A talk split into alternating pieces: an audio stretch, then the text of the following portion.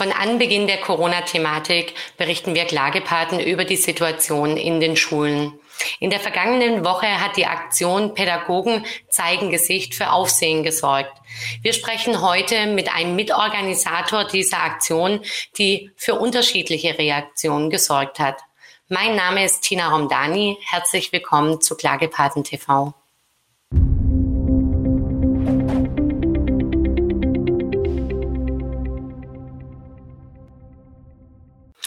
Sascha ist Pädagoge und hat ein, bei einer großartigen Aktion mitgewirkt, über die wir erst in der letzten Woche bei Klagepaten TV berichtet haben.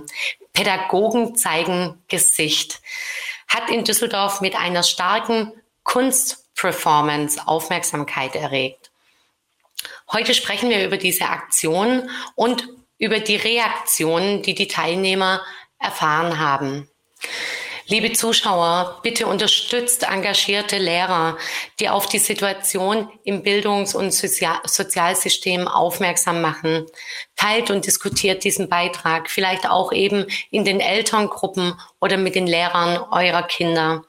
Auf klagepaten.de findet ihr alle Informationen eben auch in der letzten Folge von Klagepaten Talk zu diesem Thema.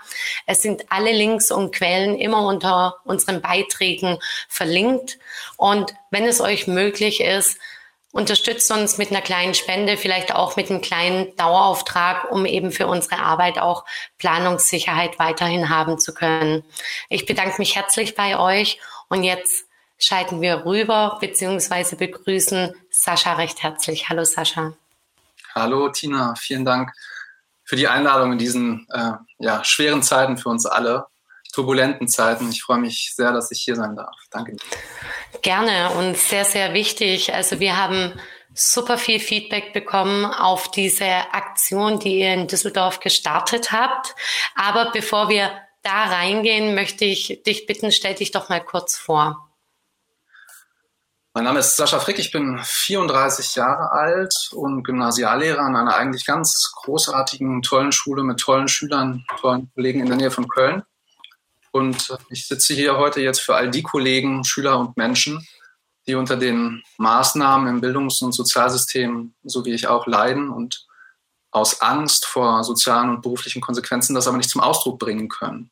Die sich also zurückziehen, die vereinzeln, die sich auch ständig selbst verleugnen müssen und, und teilweise auch darüber krank werden ähm, und dann aus diesen Orten verschwinden, weil sie einfach gerade überhaupt keine Fürsprecher haben. Und ähm, diese Menschen heute in unserem Gespräch ein bisschen mehr in den Fokus zu rücken, das wäre mir ein großes Anliegen. Das tun wir. Ich würde gerne einen kurzen Eindruck vermitteln. Vor zwei Wochen seid ihr in Düsseldorf mit dieser spektakulären Aktion aufgetreten. Unter dem Motto Pädagogen zeigen Gesicht habt ihr wirklich mit einer Kunstaktion, zumindest bei mir und aber auch bei vielen anderen, für Gänsehaut gesorgt und auf die Situation der Lehrer aufmerksam gemacht. Wir haben viel über die Schüler gesprochen, aber auch ihr Lehrer habt seit einem Jahr ein komplett anderes Leben. Schaut's euch mal an. Die gezeigten Bilder sind ein Statement für die Menschlichkeit der Pädagogen. Man liest, ich bin Pädagoge und ich bin fehlbar. Ich bin Pädagoge, stehe für Menschlichkeit, Geborgenheit, das Schild, das mich am meisten berührt hat, war eben Berührbarkeit und vieles, vieles mehr. Es sind über 110 Lehrer und Pädagogen ähm, in Düsseldorf gewesen. Jetzt ist die Frage, ist euch Pädagogen in dieser Zeit die Menschlichkeit genommen worden in der Arbeit, in dem Zusammensein mit den Kindern? Ja, es waren tatsächlich über 100 also 110 ungefähr Menschen, die im, im Bildungs- und Sozialsystem arbeiten, also mit Menschen und für Menschen arbeiten und die gerade durch eine, eine schwere, schwere Zeit gehen. Ähm, die Frage nach der Menschlichkeit ist, ist eine interessante Frage. Ich denke, viele Kollegen werden das völlig äh, unterschiedlich beantworten, wie es da mit der Menschlichkeit aussieht, gerade an den Orten, an denen sie arbeiten. Aber was ich viel wichtiger finde, ist, dass dass das ganze letzte Jahr, diese ganze Situation, in der wir uns befinden und die uns herausfordert, ähm, dass die dazu anregt, darüber nachzudenken, was Menschlichkeit eigentlich für uns bedeutet.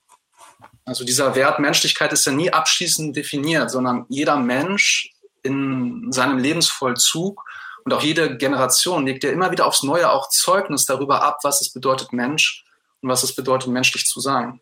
Und ähm, ja, ich denke, dass gerade diese Maßnahmen jetzt über ein Jahr, die existieren, dass wir uns in Bezug auf diese Maßnahmen fragen müssen, ob bei allem guten Willen eben Menschen zu schützen und, und auch zu retten, ähm, ob wir nicht doch auch in dieser Zeit äh, Menschlichkeit vor allen Dingen im Umgang miteinander verloren haben.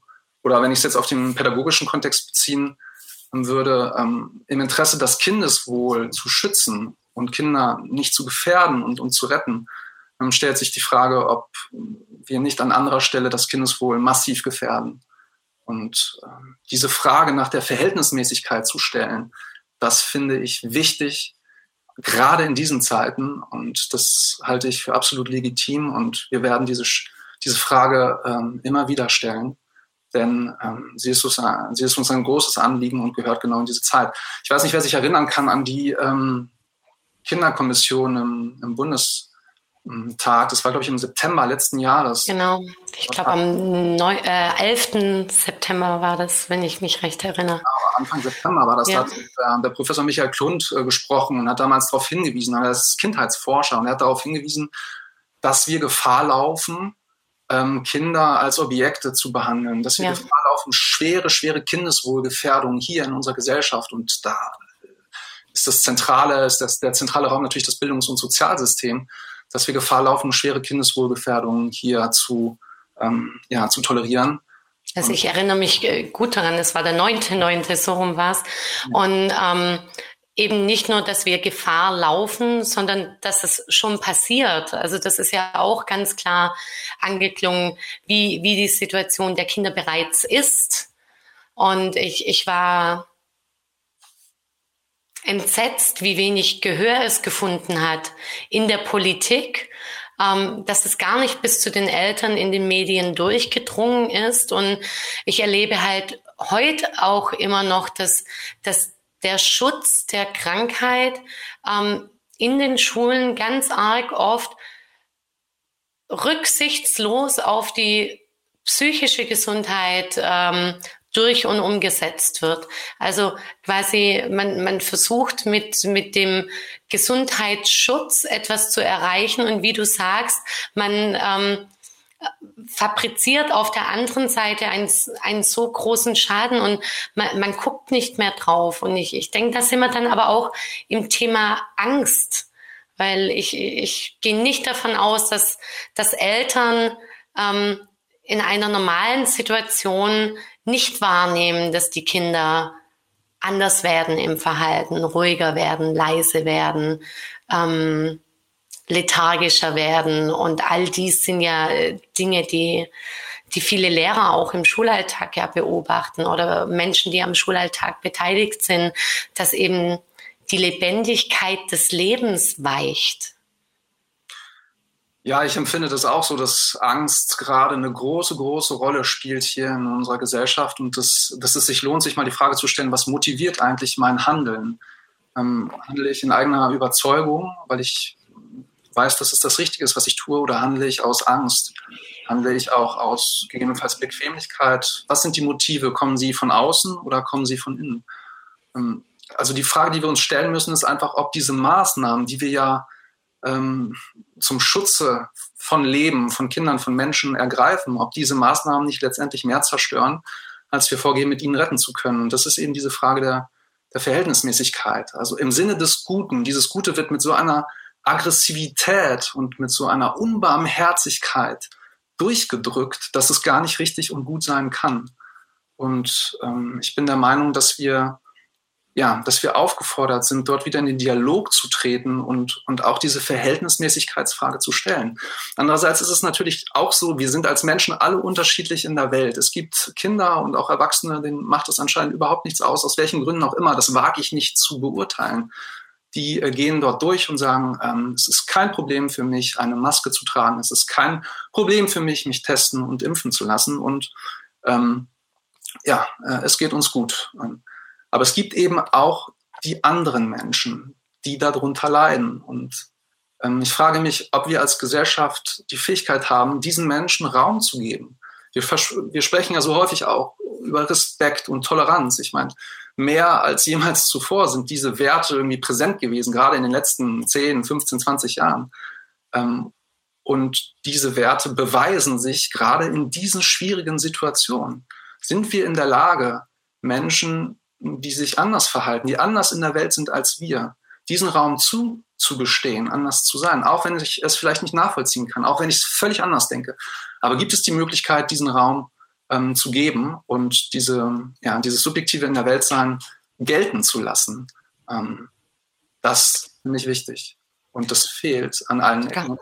Da kommt bei mir auch wieder dieses äh, Wort rein, die Solidarität. Ich habe so das Gefühl, die Solidarität soll derzeit nur in eine Richtung gelebt werden. Also gerade auch wenn man anschaut, wenn es wenn wenn es ähm, Schülerinnen gibt oder Schüler oder ähm, ähm, Pädagogen, die zum Beispiel keine Maske tragen können. Ähm, quasi es wird die Solidarität ähm, man soll aus Solidarität Maske tragen, aber was ist jetzt, wenn ich eben eine Person habe, wo es nicht geht? Wie solidarisch kann ich da sein, um dieser Person den Alltag ähm, so angenehm wie möglich zu gestalten und nicht äh, quasi meine Solidarität durch Ausgrenzung dieser Person ähm, zu leben? Ähm, wir haben letzte Woche schon darüber berichtet, wie es vor Ort abgelaufen ist. Also, dass ähm, die Ordnungsbehörden so ein bisschen zwiegespalten waren. Also das Ordnungsamt war, ähm, sagen wir mal, sehr, ähm, was ist das richtige Wort? Ich, ja, ich ja, Sie haben, Sie haben ähm, dort Anweisungen gehabt, ähm, diese ähm, Aktion von uns zu begleiten und haben halt ihren Anweisungen entsprechend gehandelt. Und die Kolleginnen und Kollegen, die keine Maske tragen dürfen, per ärztlichem Attest bescheinigt, ähm, in den äh, Blick genommen, diese Atteste kontrolliert und in einigen Fällen ähm, bemängelt, dass diese Atteste keine Gültigkeit hätten. Und da gab es Verwirrungen auch in Bezug auf die Versammlungsauflagen. Aber ich denke, wir sind zum Schluss ähm, zu einem guten Kompromiss gekommen. Wir haben versucht, von vornherein die Aktion so zu gestalten, dass wir alle Versammlungsauflagen einhalten. Da haben wir viel drüber ähm, gesprochen. Die Aktion ist extra so konzipiert, dass wir mit viel Abstand stehen. Mhm. Das ist natürlich auch, wenn so viele Menschen zusammenkommen, total schwierig, immer einzuhalten. Und ähm, ja, man sieht es auch, dass es natürlich nicht immer gelungen ist, aber wir haben uns zumindest Mühe gegeben, das zu tun und ähm, hatten dann auch den Segen ähm, der Einsatzkräfte, die Aktion so durchzuführen. Und da bin ich genau. sehr. Auch dort war wieder ein Gespräch möglich. Da war auch wieder möglich, in der Situation zu entscheiden, mich da mal reinzufühlen, reinzuspüren, was bewegt diese Menschen hier vor Ort und, und den Entscheidungsspielraum, den jeder von uns Menschen in dieser Zeit hat, auch wahrzunehmen. Also nicht schwarz-weiß zu schauen, was ist jetzt meine Anweisung, hier gibt es eine Regel und die setze ich um oder ich setze ihn nicht um, ähm, sondern zu schauen, okay, ich bin Mensch, ich begegne einem Menschen und wie kann ich diesen Spielraum, den ich als Mensch in meiner Entscheidungsfindung ja mitbringen kann, wie kann ich den, ähm, ja, wie kann ich den auch ausfüllen, so dass ich sowohl mir in meiner Position, aber auch den Menschen gegenüber ähm, gerecht werden kann. Das ist eine große Herausforderung für uns alle. Die wurde aber sehr gut gemeistert. Also es, es war eine wundervoll, also liebevoll geplante Aktion, die gut durchgeführt wurde und quasi dann auch durch die Möglichkeit, miteinander zu reden, gut durchgeführt worden konnte und begleitet wurde. Jetzt stelle ich mir vor, es ist natürlich ein, ein Riesenschritt, Gesicht zu zeigen. Ähm, es war mit Sicherheit viel Aufregung da. Es hat mit Sicherheit gut getan, so viele Menschen neben sich zu haben, die aus der gleichen Situation herauskommen, die vielleicht auch aus dem gleichen Leiden herauskommen. Und es geht ja nicht, also es geht um einen, was, was man sich natürlich für, für diese jungen Menschen wünscht. Und zum anderen natürlich auch um eine ganz persönliche Situation, die auch jeder dieser Lehrer jeden Tag ganz unterschiedlich erlebt und lebt. wie waren die Reaktionen auf, auf diesen mutigen Schritt, da in die Öffentlichkeit zu gehen, Gesicht zu zeigen, die, die Werte, für die ihr steht. Und man, man sieht ja, es sind, jeder, hat was anderes auf seinem Schild stehen. Und genauso bunt und individuell sind die Menschen. Und genau aus so vielen verschiedenen Richtungen kamen ja, kam die Motivation, kam der Schmerz, vielleicht auch, warum man letztendlich an diesem Tag dort stand. Was kam euch, was kam zurück? Also erst einmal ähm, ist dieser Mut, der aufgebracht werden muss, um sich auf diese Wiese zu stellen und gerade in diesem jetzigen gesellschaftspolitischen Klima Gesicht zu zeigen, der ist immens. Der ist immens. Und man kann sich nicht vorstellen, was man für innerliche ähm, Hürden nehmen muss, um diesen, diesen Schritt zu gehen. Und natürlich ist es einfach, einfacher, ähm, das mit Menschen zusammenzutun, wie bei allen Situationen, in denen Angst unser Handeln leitet. Also in dem Moment, wo ich nicht allein bin, wo mir jemand zur Seite steht und mich unterstützt, bin ich schon ja, doppelt so mutig. Und dann kommt ein Dritter hinzu und ein Vierter. Und ich spüre diese Verbundenheit. Ähm, das ist das ist ein Moment, in dem man merkt, wie man in menschlicher Gemeinschaft, in der zwischenmenschlichen Begegnung diese Angst auch überwinden kann. Denn das halte ich für elementar wichtig. Ähm, wir müssen uns fragen, in was für einer Gesellschaft wir leben wollen, wenn Menschen aus Angst vor diesen sozialen und beruflichen Konsequenzen nicht mehr ihre Meinung sagen und sich zurückziehen und vereinzeln. Und ich bin froh, dass es so viele Kollegen gegeben hat, die ähm, bereit waren, ähm, gemeinsam diesen Schritt jetzt zu gehen mit allen Konsequenzen. Und du hast es angesprochen, es gab Reaktionen, natürlich sehr, sehr unterschiedlich, sehr, sehr unterschiedlich. Ähm, es gibt, gab von vielen Menschen, die, die äh, in einer ähnlichen Situation sind, denen es ähnlich geht wie uns, natürlich viel Dankbarkeit, viel Zuspruch, ähm, Dankbarkeit auch für den Mut, eben, den mm, ja. gebracht wurde ähm, sich, sich dazu positionieren. Aber es hagelte auch Häme, es hagelte Kritik und auch sehr, sehr verletzende Kommentare von, von Eltern und von, von, von Schülern, die sich im Stich gelassen fühlen, ähm, weil viele von uns einfach gerade auch nicht in der Lage sind, in, in diesen Orten zu wirken und ähm, die, die psychisch derart leiden und gelitten haben in diesem letzten Jahr, dass sie einfach keinen Unterricht gerade mehr erteilen können und, und die Kinder in diesen Rahmenbedingungen begleiten können. Und ähm, diese, diese Unverständnis, diese Enttäuschung, Wut, Anklage, auch Häme, ähm, ich kann das in ich kann das nachvollziehen und, und das müssen wir. Ich, ich wollte gerade sagen, ich, ich kann es auch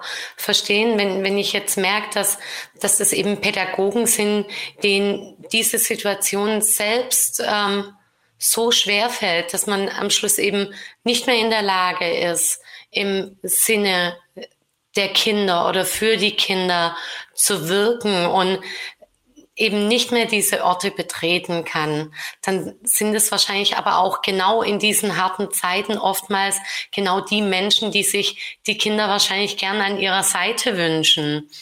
Und von dem her, es geht immer so viel eben gerade um Angst, um Schmerz und ich kann es auch nachvollziehen und ich würde mir aber so, so wünschen, dass, dass, dass man aus dem Schmerz zumindest so weit raus oder wegkommt, um zu sehen, was macht dieser Mensch da gerade? Was will er damit zeigen?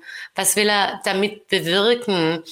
Also es ist ja quasi kein Wirken dann eben in dem Raum Schule, sondern es ist ein Wirken außerhalb, das ein so, so enorm großer Schritt ist, eben um diese Leidenssituation ähm, zu verbessern, um die Verhältnismäßigkeit in den Fokus zu bringen und vor allem um die Menschen wieder in den Fokus zu bringen, quasi aus diesem Angstnebel heraus, dass sich wirklich wieder eben diese Silhouetten bilden, dass man wieder erkennt, dass da Menschen und einzelne ähm, also Kinder, Lehrer, Pädagogen, ihr, ihr lebt das. Ich sage immer, ich, ich, ich kann es nicht nachvollziehen.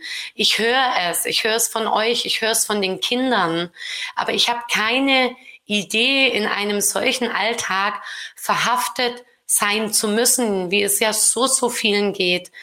Ähm, es ist nicht nachvollziehbar und ich würde mir wirklich wünschen, dass man dass man den Mensch dahinter wieder sieht und dann eben nicht mit, mit Häme und mit Vorwürfen, sondern wirklich mal versucht, warum tut dieser Mensch das? Warum kann der Mensch nicht mehr aktiv jetzt zum Beispiel in der Schule mit, mitwirken? Kann es tatsächlich sein, dass es diesem Menschen nicht gut geht, dass er leidet, dass man einfach wieder die, das Individuum sieht und nicht über, über einen Kamm schert oder den eigenen Schmerz den, dem anderen zur Schuld macht, quasi. Das ist, das ist genau diese große Herausforderung, die wir brauchen in dieser Zeit. Kann ich mitfühlen? Kann ich mich einfühlen in die, in die andere Person, in den Menschen, den ich, und das ist die Voraussetzung natürlich für auch diesen Versuch, sich einzufühlen, den ich vielleicht im ersten Moment überhaupt nicht verstehen kann.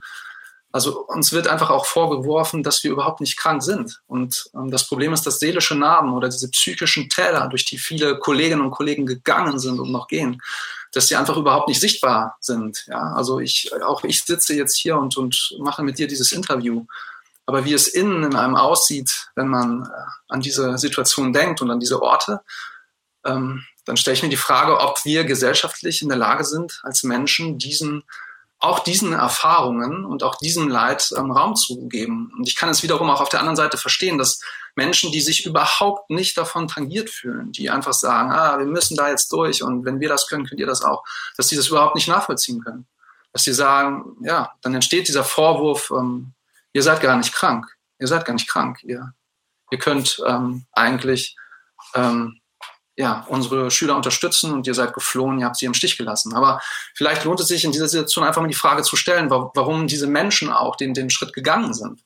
Also wenn wir aus Trotz oder aus, aus Langeweile, aus Bequemlichkeit einfach nicht zur Schule gehen wollen und ähm, uns unsere Schüler und die uns anvertrauten Kinder egal sind, ähm, dann hätten wir das deutlich einfacher haben können. Dann müsste man nicht so eine Aktion machen und, und auch sich diesem, ja, dieser Emotionalität aussetzen. Ne? Also das ist das, das ist das, ja.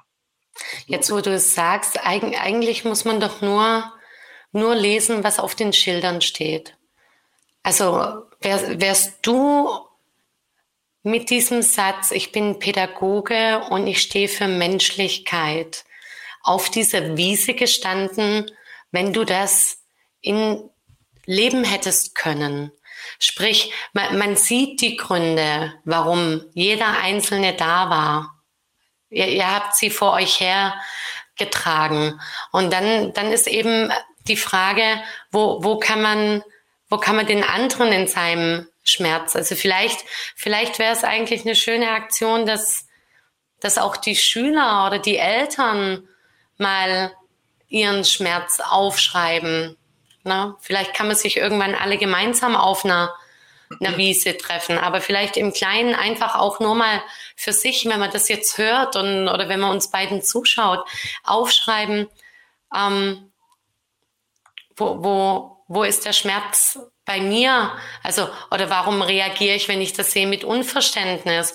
Oder warum fühle ich mich im Stich gelassen jetzt als, als Schüler, wenn es ein Schüler von der ist, der der, der deinen Stunden schon entgegengefiebert hat und jetzt bist du nicht da, ne? Also, dass man da einfach auch mit sich selber, ich denke, man fordert immer den Diskurs mit, mit den anderen und ich glaube, in der Zeit sieht man aber auch so, so deutlich, wie wichtig wie wichtig dieser Diskurs mit sich selbst ist und dass, dass man immer mit sich selber auch im Austausch bleibt und, und fragt, woher kommt's denn? Auf jeden Fall. Das ist die große ähm, ja, Schwierigkeit, das zu leisten in dieser Zeit, in der ich entweder in der Angst bin oder jetzt auch in diesem Moment, wenn ich es eben nicht nachvollziehen kann, was äh, Pädagogen dort gemacht haben, ähm, dass ich gegebenenfalls in der Lage bin, mal nachzufragen und mit dem Menschen wieder ins Gespräch zu kommen, als direkt zu urteilen. Und das Schöne ist für mich persönlich auch, dass, dass ich auch Anfragen bekommen habe von, von ähm, von ehemaligen Schülern auch, die gesagt haben, ich verstehe das nicht, ich finde das nicht okay, das ging gar nicht, was ihr da gemacht habt, ähm, aber ich würde gern mal verstehen, warum.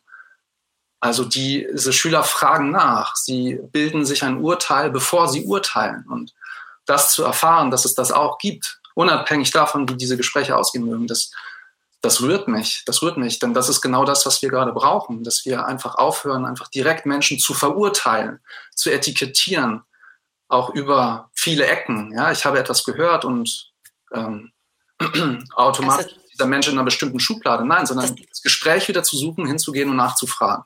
Das macht mir jetzt Gänsehaut. Ich, ich, ich wollte gerade sagen, also bevor man, bevor man urteilt, einfach wirklich ganz klar zu schreiben, egal ob es jetzt die Schüler sind oder Eltern, dass ich als Mutter schreibe, ähm, Herr Frick, ähm, ich, ich verstehe es nicht. Ganz ehrlich, ich verstehe es nicht. Also ich fühle mich jetzt so, ich ähm, wie, wie kann das sein, dass ich will es verstehen, erklär es mir. Ne? Ja, genau. Und wenn du mir jetzt sagst, dass das Schüler getan haben, traumhaft.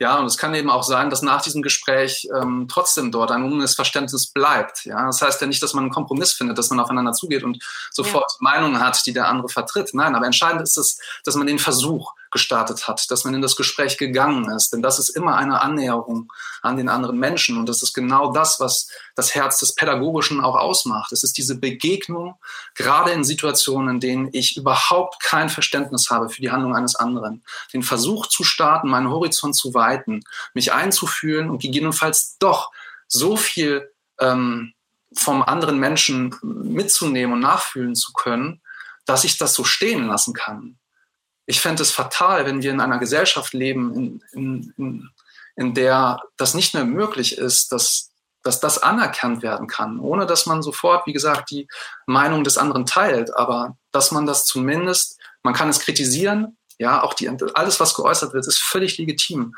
Aber gibt es auch die Möglichkeit, dort wieder aufeinander zuzugehen, so dass man zumindestens äh, friedlich nebeneinander hm, oder miteinander leben kann? Das ist die riesige ähm, Herausforderung. Ja. Und genau das lässt sich ja jetzt quasi übertragen auf die gesamte Gesellschaft. Ich meine, das, was, was, was wir gerade erleben an so vielen Punkten, scheint überall das Gleiche zu sein. Und ich habe das Gefühl, die große, die große Aufgabe oder die große Chance ist jetzt wirklich Gesellschaft und Miteinander neu leben zu können, in, in einer Akzeptanz des Verschiedenseins und Unterschiedlichseins ähm, miteinander leben und voneinander lernen und eben diesen Respekt, äh, der, der für mich damit auch einhergeht. Also quasi den anderen in seinem Menschsein, in seiner Individualität, in seinen Gefühlen, Emotionen zu respektieren. Das scheint die große Chance der, des letzten Jahres und von heute zu sein. Ja, du hast es gesagt, es ist eine Chance auch, ja, daran zu wachsen, auch an Menschlichkeit zu, zu wachsen. Aber es ist schwierig, wenn man, wenn man in der Angst ist, wenn man im Zorn ist, im Unverständnis, in der Wut. Ähm, aber genau das ist uns gerade auch als, als Pädagogen und als Menschen, die mit und für Menschen arbeiten, aufgegeben, das immer wieder zu leisten, damit wir menschlich und friedlich ähm, miteinander leben können. Ähm, ja, ich bin, ich bin zuversichtlich, dass, dass wir das hinbekommen. Und es schmerzt natürlich, wenn man merkt, es, es gelingt nicht, es ist kein Verständnis da. Es wird geurteilt, es wird abgeurteilt und ähm, ja, man ist einfach in diesen, man erlebt diese Konsequenzen dann auch, die ich geschildert habe, sozial und, und beruflich, das, das schmerzt. Aber in dem Moment, wo das gelingt, jeder einzelne Moment, jeder, jede kleine Begegnung, die sind, die sind Gold wert und die strahlen die strahlen ähm, in die Zukunft hinaus und zeigen, dass das möglich ist. Und, und das sollte uns allen Mut geben für die Zeit, die kommt, was auch immer noch kommen mag. Also ich würde mir auch wünschen, dass in Zukunft einfach, wenn ich, wenn ich etwas nicht steh, äh, verstehe und ich eben dieses Unverständnis in mir spüre, dass diese Möglichkeit da ist, das genauso zu schreiben, vielleicht auch genauso in diesen harten Worten, wie man es dann denkt, und dann drunter zu schreiben, so fühle ich gerade. Kannst du mir darauf antworten? Und genau, dann, dann muss man auch nichts äh, entschwächen oder versuchen, irgendeine äh, gewisse Tonart anzuschlagen, sondern kann einfach, also, oder diese Einleitung, ich schreibe es jetzt einfach mal gerade so, wie ich es denke. Na? Und dann darf, wie du sagst, die, alles, was gesagt ist, ist schon ein Schritt aufeinander zu. Die Frage ist halt, will ich es nur raushaben oder will ich wirklich verstehen? Und also ich, ich kann dir sagen, wir haben unzählige positive Nachrichten bekommen. Auch du hast mir erzählt, dass ganz, ganz viel Zuspruch eben auch von Kollegen und Eltern und Schülerschaft ähm, gekommen ist.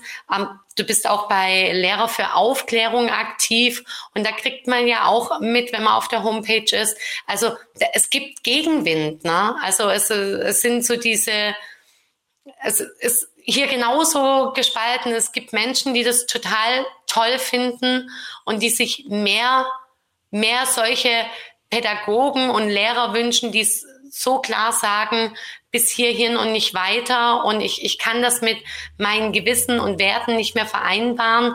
Auf der anderen Seite herrscht äh, oft ein rauer Wind. Hättest, hättest du das jemals für möglich gehalten?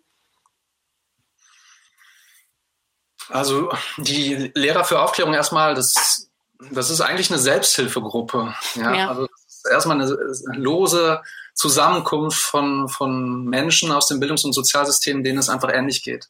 Die, die sich allein fühlen und, und darüber ähm, ja, zugrunde gehen wirklich auch. Und die das erste Mal erfahren, wow, ich bin gar nicht alleine. Es gibt Menschen, denen geht es ähnlich. Also die, die eine, eine gewisse Solidarität auch spüren. Und Lehrer für Aufklärung ähm, sind einfach ein Sammelbecken für, für diese Menschen. Das hat überhaupt gar keine politische Ausrichtung oder irgendwas.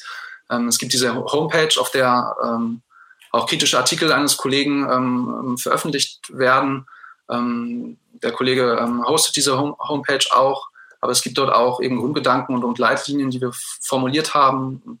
Wir sind kein eingetragener Verein, wir sind äh, stand jetzt einfach erstmal nur eine Zusammenkunft von Menschen, die eben keine Fürsprecher gerade haben und äh, ein, eine Chance für, für all diejenigen, die eben ähm, genauso leiden wie viele von uns oder wie, wie, wie wir alle, ähm, dort Gleichgesinnte zu finden, Unterstützung zu finden, Austausch und ähm, ja und und auch ähm, ja den Mut wiederfinden, ähm, dem zu stehen, was was sie selbst auch empfinden.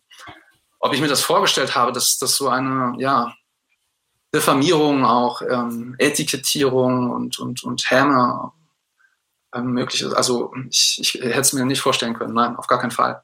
Aber da sieht man, wie fragil das ist, wie fragil unsere Gesellschaft ist, wie fragil ähm, diese Menschlichkeit ist, die wir, ähm, die wir versuchen müssen, gerade in diesen Zeiten hochzuhalten. Das ist zerbrechlich und ähm, wir sind alle in der Verantwortung, ähm, daran mitzuwirken, dass uns das gelingt. Das Problem ist eben, es gibt nicht die Eltern, es gibt nicht die Schüler. Die Schüler haben sich auch beschwert, wie könnt ihr für uns sprechen? Ihr habt uns nicht mal gefragt. So, das ist völlig richtig. Man kann nicht alle Schüler fragen, aber es gibt eben auch jene, die wir gefragt haben und die wir kennen. Es gibt auch Schüler, die enorm unter diesen Rahmenbedingungen leiden. Und die haben eben gerade keine Fürsprecher. Und ähm, es muss auch möglich sein, für die zu sprechen und die Stimme, die Stimme zu erheben. Ähm, das ist nämlich dieses Leid im Stillen. Das betrifft sowohl die Schüler als auch die Lehrer. Ähm, weil sie nicht mehr den Mut haben, nach außen zu treten und das zu formulieren. Und dieses Leid im Stillen ist fatal weil man, ähm, ja, weil man unsichtbar bleibt. Und das kann sehr, sehr schlimme Folgen haben, wenn das nicht gesehen wird und nicht zur Sprache kommt. Und selbst wenn es sich um eine ja, Position handelt, die vielleicht in der Minderheit ist in einer gewissen Schule, gerade darum geht es, auch Minderheitpositionen zu hören und ihnen Geltung zu verschaffen und sie nicht zu übergehen oder sie nicht als ähm, ja, falsch oder einzuschätzen oder gering, gering zu schätzen, ganz allgemein. Ne? Also stelle ich mich das, das Konzentrieren letztendlich, also dass eben jeder eine Stimme hat und dass der Widerstand oder von jedem gehört werden kann. Also ich, ich hatte jetzt, als du das gerade gesagt hast, es fehlt an der Lobby für Menschlichkeit. Ne? Denn es ist genauso das stille Leid der Eltern und dieses Labeln, also ich bin, ich bin nicht so für Anglizismen, ähm, Schubladendenken. Dass wir seit Generationen leben, aber es immer ähm, quasi, es gibt tausend Schubladen, aber keine passt letztendlich. Man versucht ständig, irgendjemand in irgendeine dieser ganzen Schubladen zu stecken ähm, und muss aber ständig neu durchsortieren und hat dann aber mit jeder Schublade Attribute verbunden, die es eben ähm, eigentlich in, in negativen Kontext ziehen. Also äh, es, es, es gibt da so die Rabenmutterschublade, es gibt äh, vielleicht der, der faule Lehrer, gibt's eine Schublade für, aber allein mal quasi dieses Schubladendenken umzustülpen und sich jetzt wirklich bei, bei jeder Schublade, die man aufzieht und meint, jemand reinstecken zu können, sich mal zu überlegen, wie könnte die Schublade denn noch, noch heißen? Ne? Also gibt's die tolle Mama-Schublade oder gibt's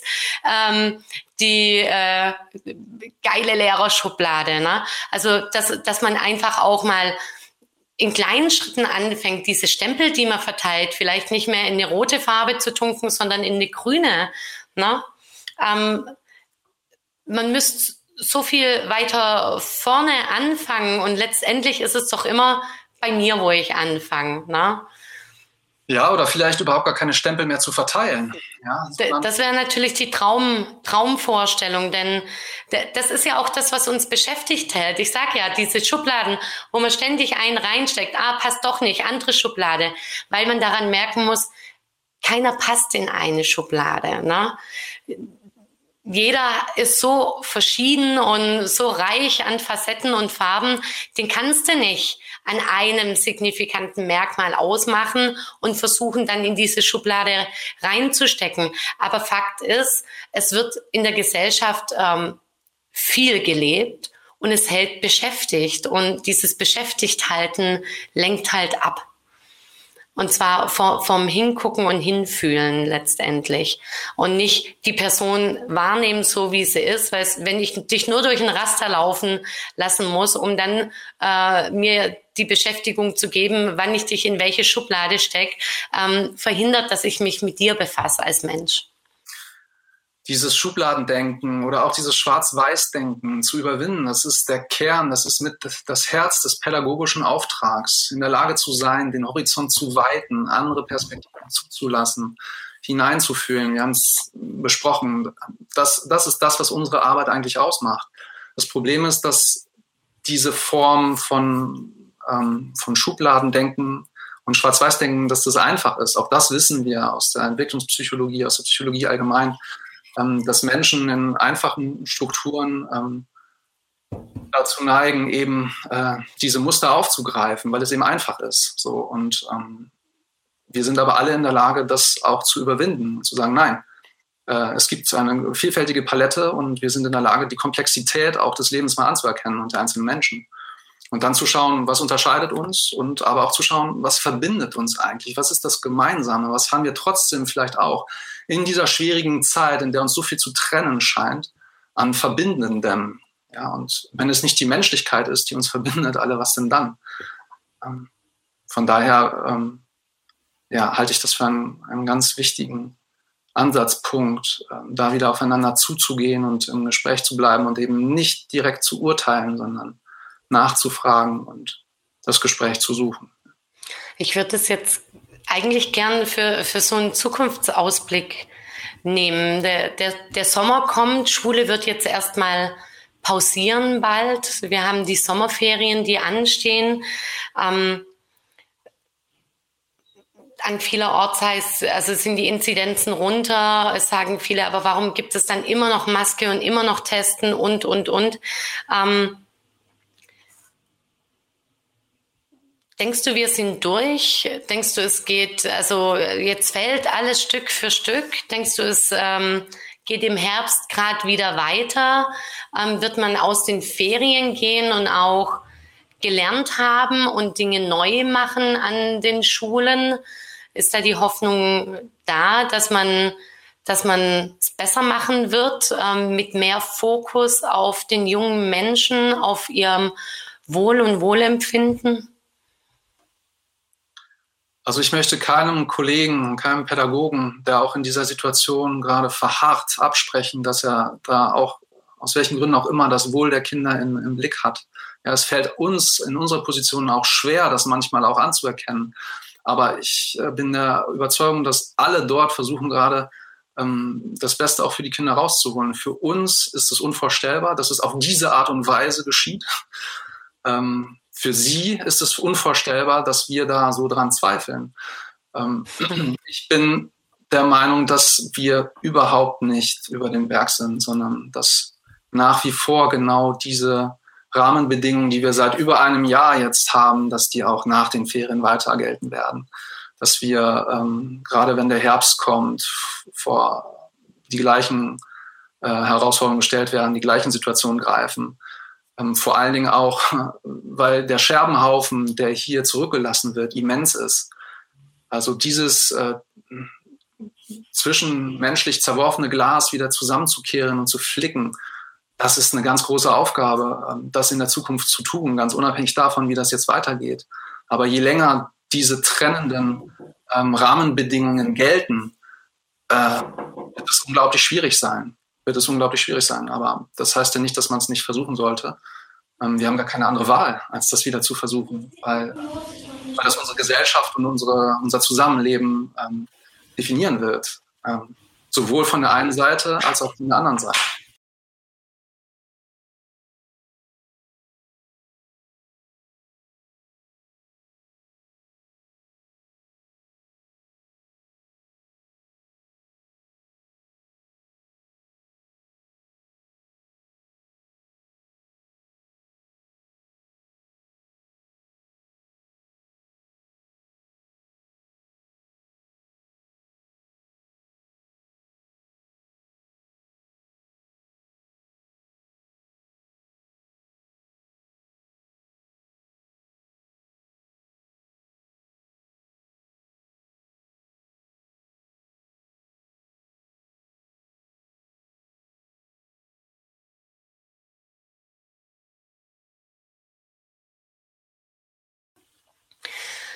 Sascha, ich möchte mich ganz, ganz herzlich bedanken, also für diesen immer wiederkehrenden Mut, Gesicht zu zeigen letztendlich, ähm, der einfach da sein muss und der offensichtlich da ist. Ähm, ich möchte dich bitten, wa was ist dein Abschlusswort? Was würdest du gern deinen Kollegen, vielleicht auch den, den Eltern, den Schülern, aber vor allem eben den Kollegen auch mitgeben als abschließende Worte? Also zum einen ist mir natürlich wichtig, äh, deutlich gemacht zu haben, dass es Menschen gibt, die in dieser Situation extrem leiden auch und dass es Kollegen gibt, denen es genauso geht und dass Menschen, denen es ähnlich geht, die Möglichkeit haben, ähm, Gleichgesinnte zu finden und sich an uns zu wenden, damit sie eben nicht mehr allein sind. Das ist nämlich genau dieses Spalten und dieses Trennen, was gerade passiert, was ich angesprochen habe das möchte ich an all diejenigen richten, denen es eben ähnlich geht, die vereinzelt sind, die den Mut verloren haben, die sich zurückziehen und durch, durch tiefe, tiefe psychische Teller gehen. In dem Moment, wo man in der Gemeinschaft zusammensteht, ist das unglaublich bestärkend und dann ja auch ein großartiges Gefühl, wenn man merkt, dass man nicht alleine ist. Und grundsätzlich möchte ich eigentlich einen Gedanken an, an, an alle Eltern, Schüler und Lehrer, an alle Menschen in dieser Gesellschaft ähm, formulieren, der ja gerade auch angeklungen ist, mit der Bitte eben nicht so schnell zu urteilen über Menschen, die man nicht versteht, sondern die ähm, Herausforderungen anzunehmen, auf denjenigen zuzugehen und nachzufragen. Was nicht heißt, dass man die Meinung dann teilt und übernimmt, aber dass man diesen Versuch gemacht hat. Und in, in jedem Moment, wo das gelingt, wo Menschen den Versuch Staaten aufeinander zuzugehen, ist das ein, eine ganz besondere Form von, von Menschlichkeit und, und dann sind wir auch wieder in der Lage, ähm, Brücken zu bauen und um, zueinander zu finden. Und wenn uns das nicht gelingen sollte, dann, ähm, ja, dann wird es sehr, sehr dunkel werden in dieser Welt. Ähm, ich bin aber zuversichtlich, dass es uns gelingen wird. Gerade deshalb. Ich wollte gerade sagen, deshalb gelingt es uns auch. Weil es so viele Kollegen gibt eben, die tatsächlich auch am, Samstag den Mut gehabt haben, sich dort hinzustellen. Und es gibt, wie gesagt, viele, die dort auch ähm, ja, uns Zuspruch, Zuspruch gegeben haben und sagen, macht weiter, danke, dass ihr da seid. Das sage ich jetzt zu dir auch, Sascha. Danke, dass du da warst und bitte, bitte mach weiter. Wir werden natürlich euch begleiten und unterstützen in allem, was ihr tut und ähm, dich auch gerne wieder hier begrüßen. Ich bedanke mich für, für deine Worte. Es ist schön, mit dir zu sprechen. und ähm, ich bedanke mich auch bei euch da draußen fürs Zuschauen. Ich möchte euch bitten, teilt diesen Beitrag einfach, um auch mal reinzufühlen und vielleicht auch anderen Menschen das Gefühl zu geben, ähm, hier, hier stehen Menschen dahinter. Das sind nicht einfach nur Situationen oder Fronten oder Schubladen oder Spaltung. Eben rückt wieder zusammen, indem, dass man den Blick auf die Menschen richtet, die eben, wie wir alle, wir alle sind diese Menschen, die dieses Jahr durchleben und durchlebt haben und bis jetzt weiterleben. Ich bedanke mich bei euch. Ich bedanke mich auch für eure Unterstützung. Ihr macht unsere Arbeit möglich mit euren Spenden und ich würde mich freuen, wenn ihr uns weiterhin unterstützt und spendet, aber auch natürlich unsere Inhalte diskutiert, weiter teilt und liked, um unsere Reichweite zu unterstützen. Ich bedanke mich bei euch und wir sehen uns bald wieder bei einer neuen Folge von Klageplaten TV. Eure Tina.